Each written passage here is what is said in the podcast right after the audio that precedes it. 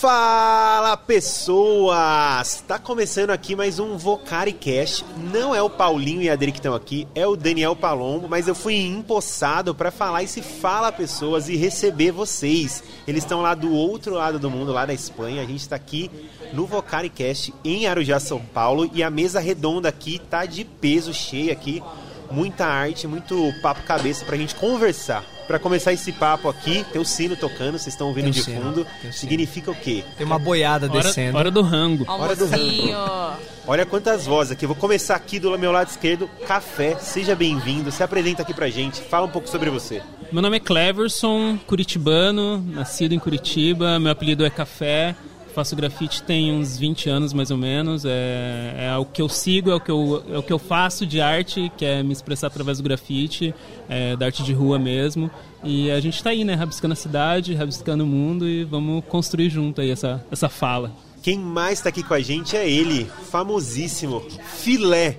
Tudo bem, Filé? Tudo bem, mano? Como é que você tá? Eu tô bem também. Fala um pouco sobre você aí pro pessoal. Cara, eu sou ator, diretor, músico, escritor, roteirista, poeta, palhaço e desempregado, né? Autônomo, empresário. Autônomo, olha isso. PJ, gente, PJ. Bom, eu, eu vivo de arte, transpiro arte desde os 11 11 anos de idade. É, me significo através dela no mundo, como o Café falou. Por aí no mundão, fazendo o que a gente sabe fazer. É isso aí, cara. E aqui dá aquele peso, né? Peso feminino. Amadu, Madu, seja bem-vindo. Conta um pouco pra gente, se apresenta pra quem tá ouvindo a gente. Oi, família. Tudo certinho? Meu nome é Maria Eduarda, mas todo mundo me chama de Madu. Eu tenho 19 anos, eu sou do interior de São Paulo, Presidente Prudente, mas eu tô morando em Maringá agora. Eu faço a Unimissional, que é um projeto que ele unifica a profissão junto com a missão de Deus. E aí eu tô morando lá em Maringá agora, fazendo a Unimissional e Faculdade de Publicidade e Propaganda. E eu comecei a usar da arte quando eu passei por um processo depressivo no ano de 2018. E aí eu comecei a pegar e desenhar, então eu conseguia colocar todo o meu sentimento e tudo aquilo que eu estava sentindo no papel, então acabou, tipo, literalmente a válvula de escape que salvou a minha vida. E aí foi incrível, porque Deus usou a minha dor para agora conseguir falar do amor dele. Então eu pego tudo que tem de inspiração em mim e tudo aquilo que eu tô sentindo, que Deus coloca no meu coração, e aí eu passo pro papel, passo pra tela. Eu mexo muito com ilustração digital, que eu mexo no Illustrator e tal, vou desenhando. E cara, tá sendo um processo incrível ultimamente, porque Deus tem revelado muita coisa pra mim do que ele quer no meu ministério. Segura, segura. É, segura, tá bom. segura. Mas, segura enfim. aí. É isso, me animei muito. Se animou Passo. muito, segura. Pra gente não fechar, mas pra gente continuar essa roda, o Marcelo, o homem que voa. Fala galera, meu nome é Marcelo, sou paulistano, mas eu tô em Curitiba faz 30 anos, então o meu sotaque é mais curitibano, meu jeito ficou também mais curitibano. Sou artista visual, cara. Gostei do que você falou, Madu. Ah, deixa eu só continuar um pouco, daí eu já, eu já seguro. Mas a arte, pra mim, também é a mesma coisa, cara. A arte é água. Se você represar, cara, ela vai arranjar algum furo, assim, pra poder sair. Eu também comecei nesse processo de muito estresse, muito nervoso, comecei a desenhar, ilustrar e fazer pintura e tô aí já com a galera fazendo essas pinturas. Então esse, essa equipe de peso aqui tem muita arte pra gente trocar ideia e conversar. E filé, você com esses olhos Oi. brilhantes que me olham. Ai. Fala aí. Vocação, arte, reino de Deus, tem tudo a ver ou não? Sim! Muito bem, acabou o podcast, muito obrigado. Cara, Você tem ganhou. tudo a ver, tem tudo a ver. É... é, eu costumo dizer que Jesus salva a minha existência e a arte salva a minha vida. A comédia, principalmente, salva a minha vida. Eu venho do contexto de hiperviolência da periferia de Suzano, né? Aqui na, na, no extremo leste de São Paulo. E a partir da arte eu começo a saber quem eu sou no mundo, mas eu já era cristão e a partir disso eu começo a me relacionar não só dentro da igreja, mas fora da igreja, fazendo comédia, fazendo espetáculos. É, Então sim, mano, tem tudo a ver. Todas as vezes que a gente busca expressar alguma coisa, é o divino que está se expressando através de nós, eu acredito assim. Legal. E na caminhada aí fica aberta a pergunta pra vocês. Na caminhada de vocês sempre foi assim ou não? Qual foi o momento de virada que vocês falou, pô, caramba, as duas coisas podem andar junto, ou você percebe, vocês perceberam que elas andavam junto, ou vocês tiveram crise, falaram, não, não anda junto, não dá para ser artista e ser de Deus. Alguém já passou por essa, por essa crise ou não? Sim! Cara, acho que todo mundo passa por essa crise, né? A arte, cara, ela é. Como ela é subjetiva, né? A gente. E, e também assim, ó, dentro da igreja. Eu sou cria de igreja, né? Então, nasci na igreja e tal.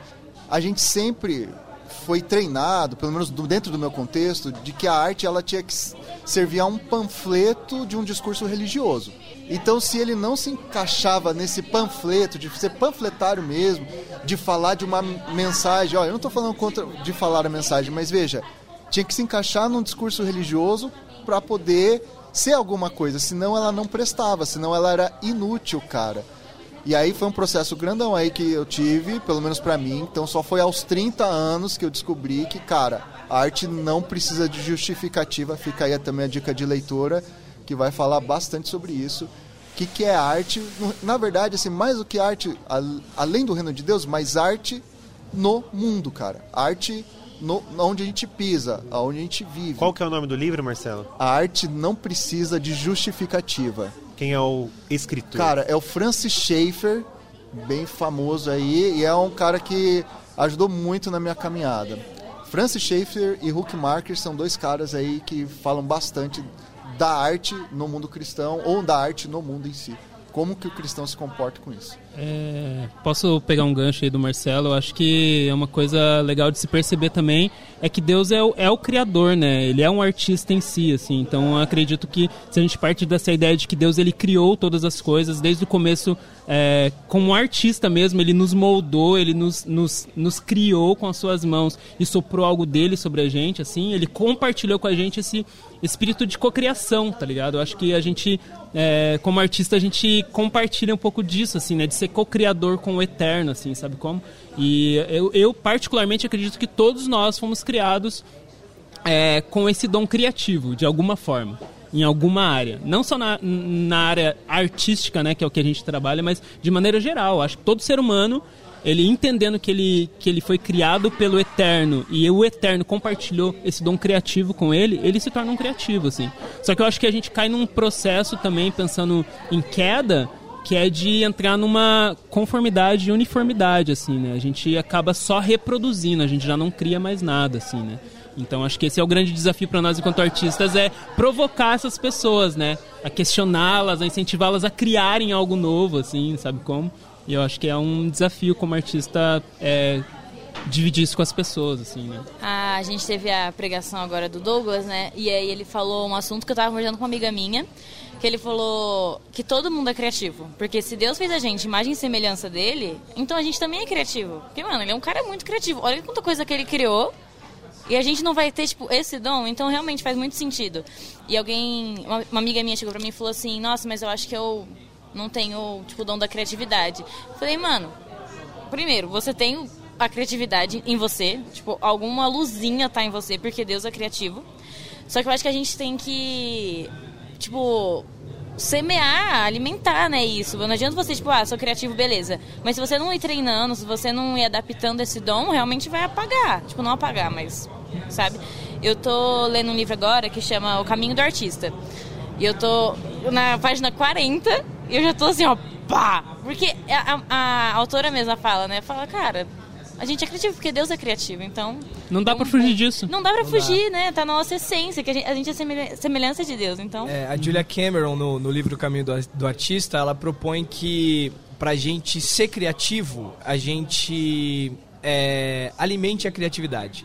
Como é que a gente faz isso? A gente vai ver arte, a gente vai contemplar. É, numa das propostas dela, é, ela disse que nós temos que ter um encontro com o artista. Ela propõe um encontro com o artista.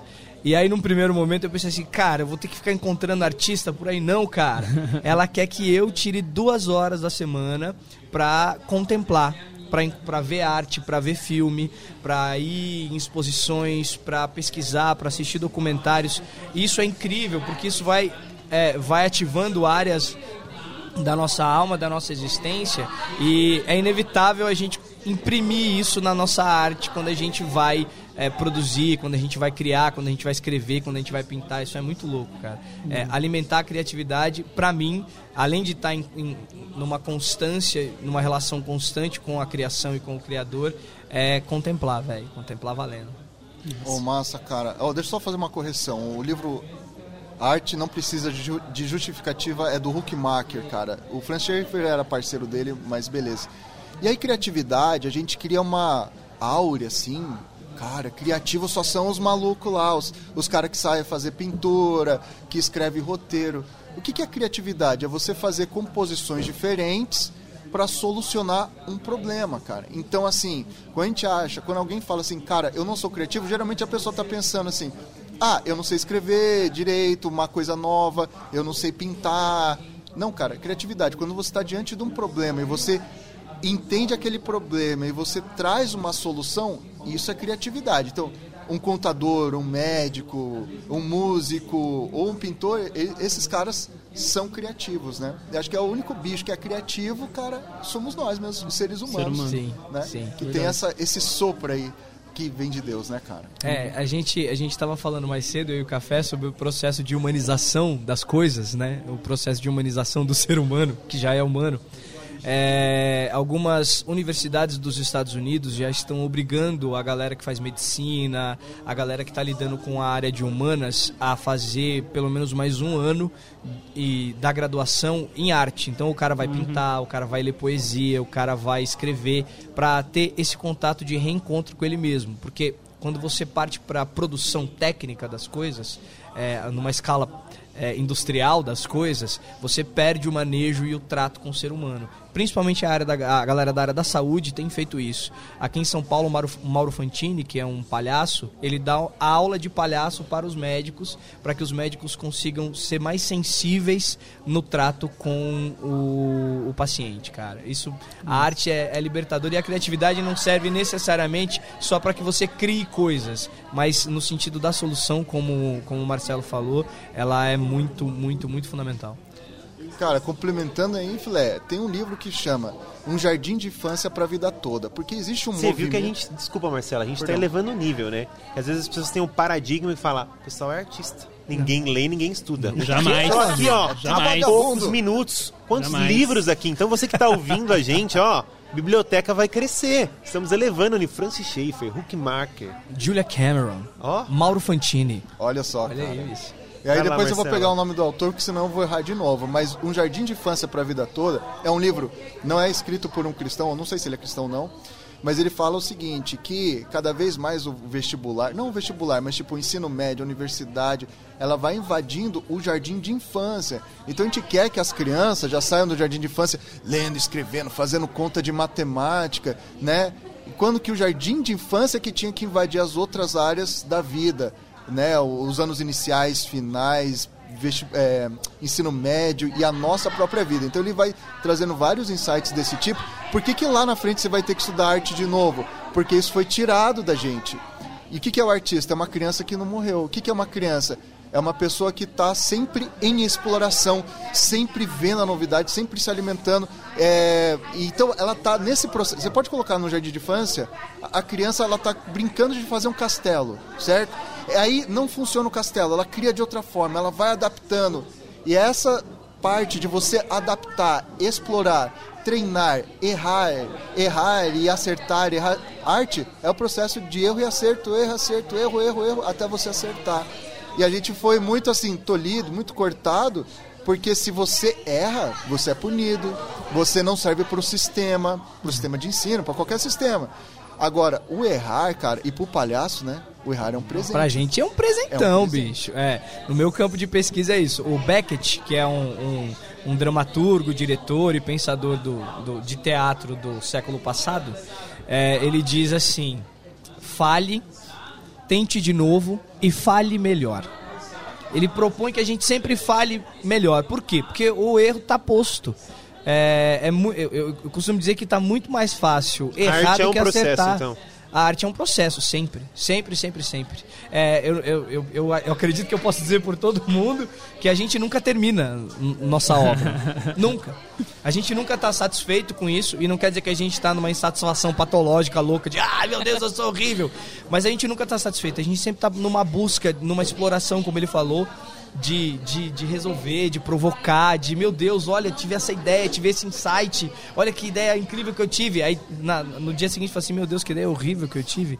Aí depois você joga fora essa ideia e fala assim, nossa, mas essa ideia é incrível mesmo.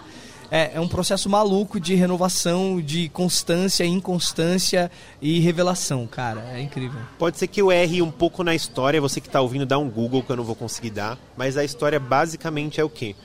Quando a Inglaterra estava em guerra, algum dos primeiros-ministros ao longo desse longo reinado da Rainha Elizabeth, desses 17, quando ele estava lá, o pessoal se juntou, queriam cortar o dinheiro da arte e de cultura. E ele foi contra. O pessoal, não, a gente está em guerra, vamos usar o dinheiro para isso. Ele falou, afinal, a gente não está em guerra por causa disso? Porque querem tirar nossa arte e cultura? Então a gente deveria investir mais nisso. A gente está fazendo a guerra para que quando acabar a gente invista mais, porque se a gente tirar nisso não faz sentido. E às vezes a, a, gente tem essa ideia, né? De tipo, a arte e cultura é, é, meio marginal, é o que sobra, é o que dá. A gente vira adulto, deixa pro canto. Ah, a arte é isso aí, é o, mas a arte, pelo que eu estou entendendo aqui da nossa conversa, ela faz parte do ser humano, ela ajuda a traduzir, ajuda a humanizar e ajuda a gente expressar e materializar os nossos sentimentos. Confere aí, artistas. É um meio de Total. comunicar, né? É, que nem a gente estava conversando de manhã, é, é, meio isso, assim, tipo, tem uma frase que eu estava conversando com o Filé, que um amigo meu, ele falou e para mim foi, fez muito sentido, assim, que ele falou que a arte humaniza o ser humano, mas como humanizar algo que já é humano, né? E para mim é muito esse rolê, tipo, pensando na queda mesmo, né? A gente partindo desse rolê de queda, a gente se desumanizou. A gente já não enxerga o outro como um, um semelhante, né? Como que é, Deus colocou algo nesse outro, né? A gente se desumanizou. Então a arte ela vem com essa potência e essa força de nos fazer sensíveis ao outro novamente, né? Para mim, o processo artístico hoje, o meu fazer artístico é muito esse reolhar, sabe? O reolhar para o meu trabalho, eu reolhar para o eterno para conseguir reolhar o outro, assim, tipo, então é essa essa essa simbiose, né? Tipo esse movimento mesmo, né? De tipo dessa minha relação com Deus através do meu processo artístico, para que as pessoas ao olhar esse, esse esse trabalho, elas parem para contemplar e sejam tocadas por aquilo, para que elas se reconectem também com o outro, tá ligado? Então, tipo, para mim é um processo muito de sensibilizar o ser humano que perdeu a sua sensibilidade com a queda e vem se desumanizando, né? Então a gente vê esse processo muito nítido hoje no nosso, no nosso mundo, né, global, né? Tipo, a gente, mano, a gente deixou de ser humano. E isso é surreal e a arte vem com essa proposta tipo assim, meu, a gente precisa voltar a se olhar como imagem e semelhança do eterno. Todos temos a imagem e semelhança do eterno. Acho que essa que é a grande verdade e a gente se perdeu. A gente enquanto cristão até, a gente acha que só nós somos a imagem e semelhança do Eterno. Nós reconhecemos que nós temos ela, mas todo ser humano foi criado pelo Eterno. E acho que a arte nos traz e nos faz se aproximarmos disso, sabe? Tipo, e reconhecer que o eterno também se manifesta no outro, na outra cultura, na outra expressão artística, que muitas vezes talvez pode ser uma coisa que eu não gosto, mas o eterno está se manifestando ali. E ter essa sensibilidade, eu acho que é o grande desafio pra gente, assim. Por mim, eu acabava o podcast aqui.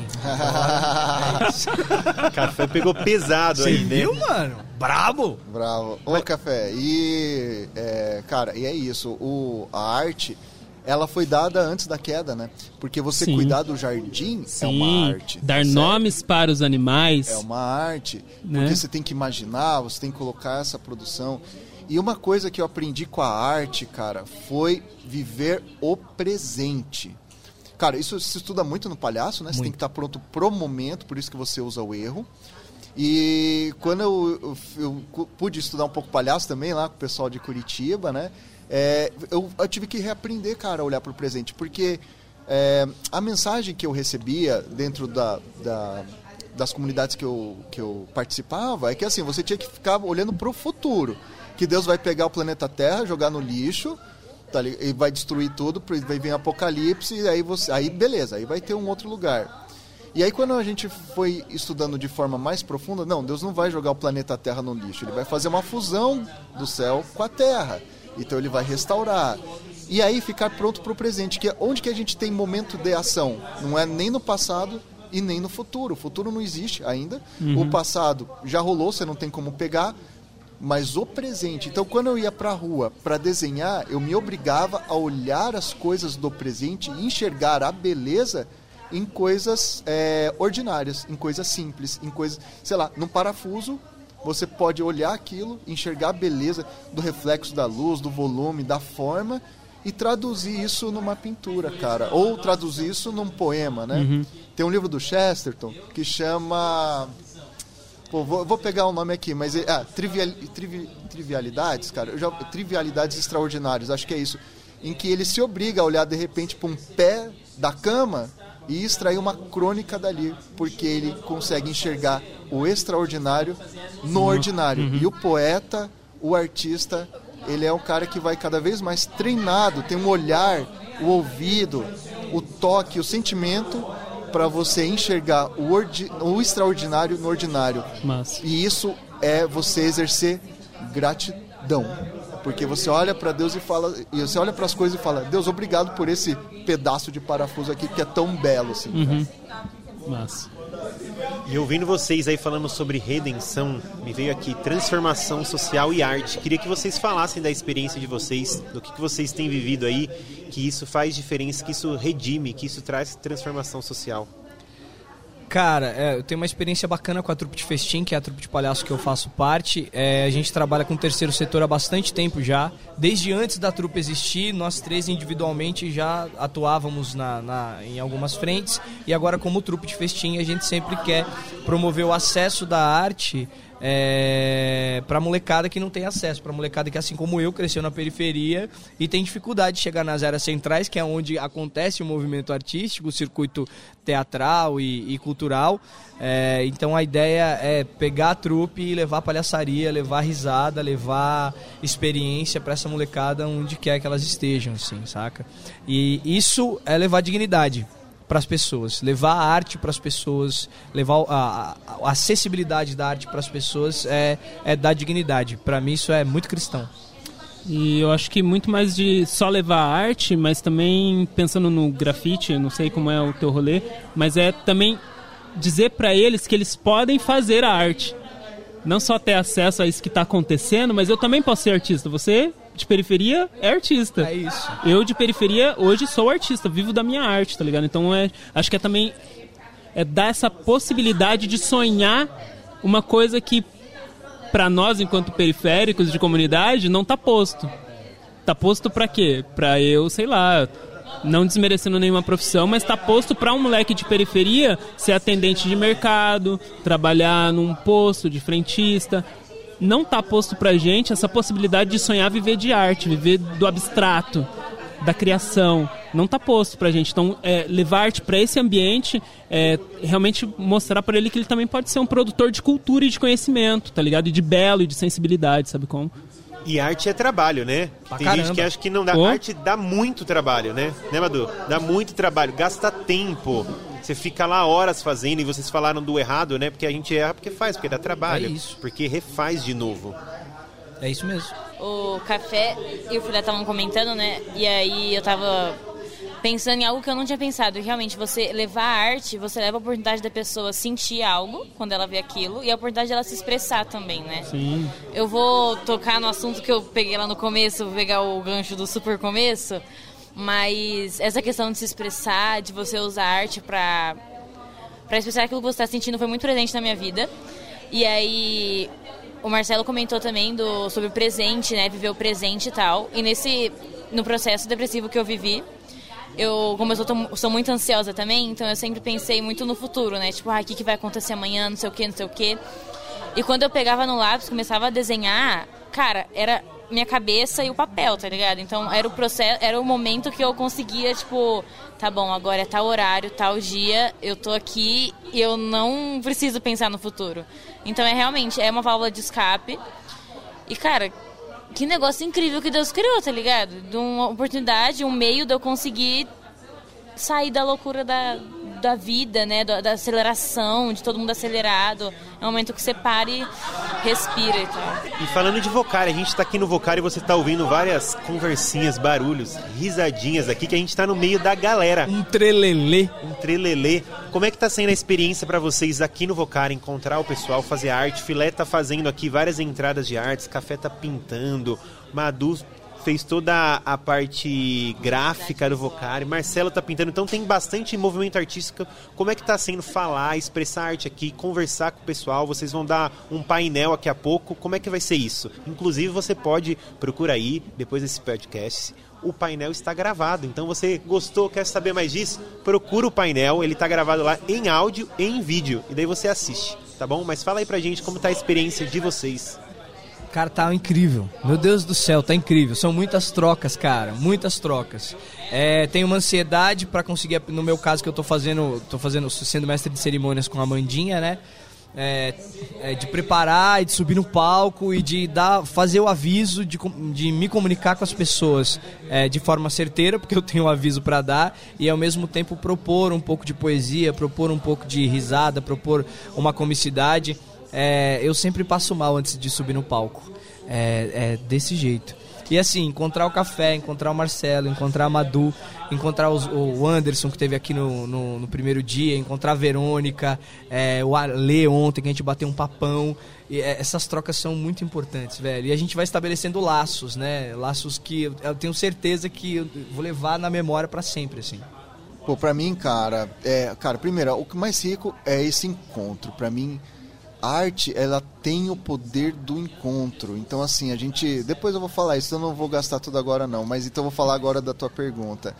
Para mim também está sendo um processo de desmistificar, porque às vezes a pessoa acha que o artista é o gênio que fica sozinho na sua caverna criando. E aí, tipo, você vê lá, cara, é um ser humano, tem que pagar boleto, que tem suas dores, tem suas, tem suas dúvidas, tem suas crises. E aí você ter contato com essas pessoas e mostrar a arte mais perto do público e conversar assim, né? Putz, para mim isso está sendo bem rico nesse processo de desmistificar. Cara, nós somos muito iguais. Eu acho que é só meio mais lelé, assim, mas de resto, acho que é bem igual, cara. Nossa. É, poxa, eu acho que espaço vocar, assim, pensar esse ambiente, eu acho que é pensar é, um ambiente que eu não tive enquanto a, a, jovem, adolescente, enfim, porque eu né, já, já, não estou mais tão jovem nem tão adolescente. Mas é, eu acho que é possibilitar e abrir essa possibilidade para outros que estão ouvindo e vendo a gente de que é possível continuar muitas vezes fazendo o que eles já fazem, que com certeza deve ter outros artistas aí perdidos que a gente não conhece, e de alguma forma motivá-los a continuar fazendo isso, sabe como? Porque sei lá, no meu processo de continuar fazendo arte, acho que eu, eu fui meio, não tolhido, mas é me faltou achar alguém falar para mim, cara, é possível, tá ligado?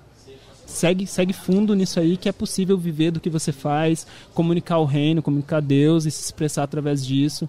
E eu acho que estar nesse ambiente, pensando vocação, pensando é, chamado, pensando ministério, eu acho que é também proporcionar isso, tá ligado? É tipo, você já faz isso, só continua fazendo. Porque o mundo precisa do que você tem, tá ligado? Tipo, isso que o Eterno colocou dentro de você, o mundo precisa ver, o mundo precisa ouvir, o mundo precisa ser tocado com isso. Então, acho que pensar vocar e estar tá aqui é, essa oportunidade de compartilhar e dividir isso que a gente tem é, para que outros entendam que é possível, tá ligado? Cara, esse é meu primeiro vocare, né? Sou super bebezinha nesse Você recomenda para quem tá ouvindo? Recomendo muito. Eu tava assim, antes de vir, eu tava numa crise. Barra ainda estou, mas está solucionando de que eu quero trancar a faculdade, não quero mais publicidade e propaganda. Que eu quero fazer artes visuais agora. Porque, cara. Posso ouvir quero... um amém, igreja? Amém. Amém, Jesus. Fala, Deus. Eu quero viver, sabe, disso, 100%. E a publicidade, tipo, é uma área que me encanta, mas artes visuais tem meu coração. E aí, eu vim aqui pro Vocari como voluntária na comunicação, né? E falei, ah, beleza, vou ficar ali no computador, fazendo os design, telão e show de bola. No primeiro dia, a gente tava lá no Voc Village com o pessoal. Aí, Marcelo e Anderson chegam e me propõem de eu subir no palco e desenhar. Eu falei, o que, que eu tô fazendo, meu Deus? Começou já, eu acabei de chegar, calma. E aí eles falaram, cara, vamos pintar na tela e não sei o que. O Anderson usa meu material, usa minha tela. O Marcelo, vamos, bora, já pega umas ideias. Falei, mano, bora, eu não vou desperdiçar essa experiência, sabe? É uma oportunidade incrível. E eu nunca tinha feito isso. Meu, ai, calma, vou tentar não chorar. E aí eu percebi que é isso que eu quero pra minha vida, sabe? Que é para isso que Deus tá me chamando. Nossa. Então, que essa troca de experiências, eu acho que, cara, o Vocari é uma das coisas que quem vem pra cá tem que vir muito aberto a ouvir a voz de Deus, a estar sensível à voz de Deus e principalmente a estar aberto a fazer novas amizades, criar novos relacionamentos, network, né? Então, de verdade. Marcelo, muito obrigado, vou aqui publicamente, porque essa experiência foi incrível e aí você vai conhecendo gente, e a gente conhece e aí a gente vai criando, né, esses laços. Mas é uma das coisas mais incríveis do Vocari é você criar essas amizades e criar esses laços que você leva para a vida inteira. Que legal. Então, vocação é movimento, né? Arte, que legal ouvir isso, né? Às vezes tem que se jogar, experimentar. Vai lá, bora fazer. E você pode acompanhar mais lá no outro podcast, mas eu quero fazer uma rodada aqui agora final para você falar a sua rede social, como o pessoal se encontra, como acha vocês e dar uma indicação de um livro, né? Ou de um livro, ou de um filme, ou de uma exposição de arte, algo que você queira indicar, fala, meu, procura isso e vai se interessar. Café, começa pra gente aí. É, minha rede é Café Grafite, tô no Instagram e Facebook como Café Grafite. Café normal, grafite com dois Fs e TI, tá? Graffiti. Brabo. E... Chique, chique. Chique, né, bem? E indicação de um livro, um livro que eu gosto muito, é, tem me fez muito bem assim nessa, nessa minha caminhada, que é do Wallace Kandinsky, do Espiritual na Arte. É, tem algumas coisas que eu hoje reproduzo e falo que vem desse livro, então super indico. É, enfim, espero que vocês encontrem, porque ele não é um livro meio fácil de achar. Do Espiritual na Arte. Da hora, da hora. Bom, gente, filé oficial, filé com H no, depois do E, no Instagram. Eu tô só no Instagram e no LinkedIn. No LinkedIn eu não faço nada, eu tenho só para fazer volume mesmo. tá? Então me acompanhem lá no Instagram, vocês vão poder acompanhar um pouquinho das coisas que eu faço lá e um pouquinho do meu cachorro, das minhas filhas, essas coisas por lá. Cara, eu tinha, ó, uma salva de palmas. Eu tinha Eu tinha, eu tenho um monte de livro para indicar, cara, uma, uma- um monte de livro, mas se eu puder indicar alguma coisa agora, eu quero indicar para vocês a, a tese de doutorado do Marco Guerra, A Pedagogia do Palhaço. Tá na biblioteca da USP, vai até lá. É, fala sobre comunicação lúdica, fala sobre o jogo do palhaço, fala sobre pesquisa acadêmica, pra, pra, só para ratificar que a gente estuda muito, que a gente trabalha Pô. muito. E a pedagogia do palhaço é incrível, cara. Liberta... E falar também, Marcelo, obrigado. Eu tenho uma jaqueta exclusiva, vocês não. Beijo. Eu também tenho uma jaqueta exclusiva. Droga! Beijo, não é só você, filé. As minhas redes sociais, no Instagram eu tô Madu underline Bofs, é B-O-F-S. No Behance também tá, Madu Bofs, tudo junto com dois S's. E, cara, o livro que eu vou indicar é o livro que eu falei, O Caminho do Artista. Pra mim tá, tá essencial. E ela, ela fala muito sobre bloqueio criativo, de você sair desse bloqueio criativo e tal. É essencial, recomendo super.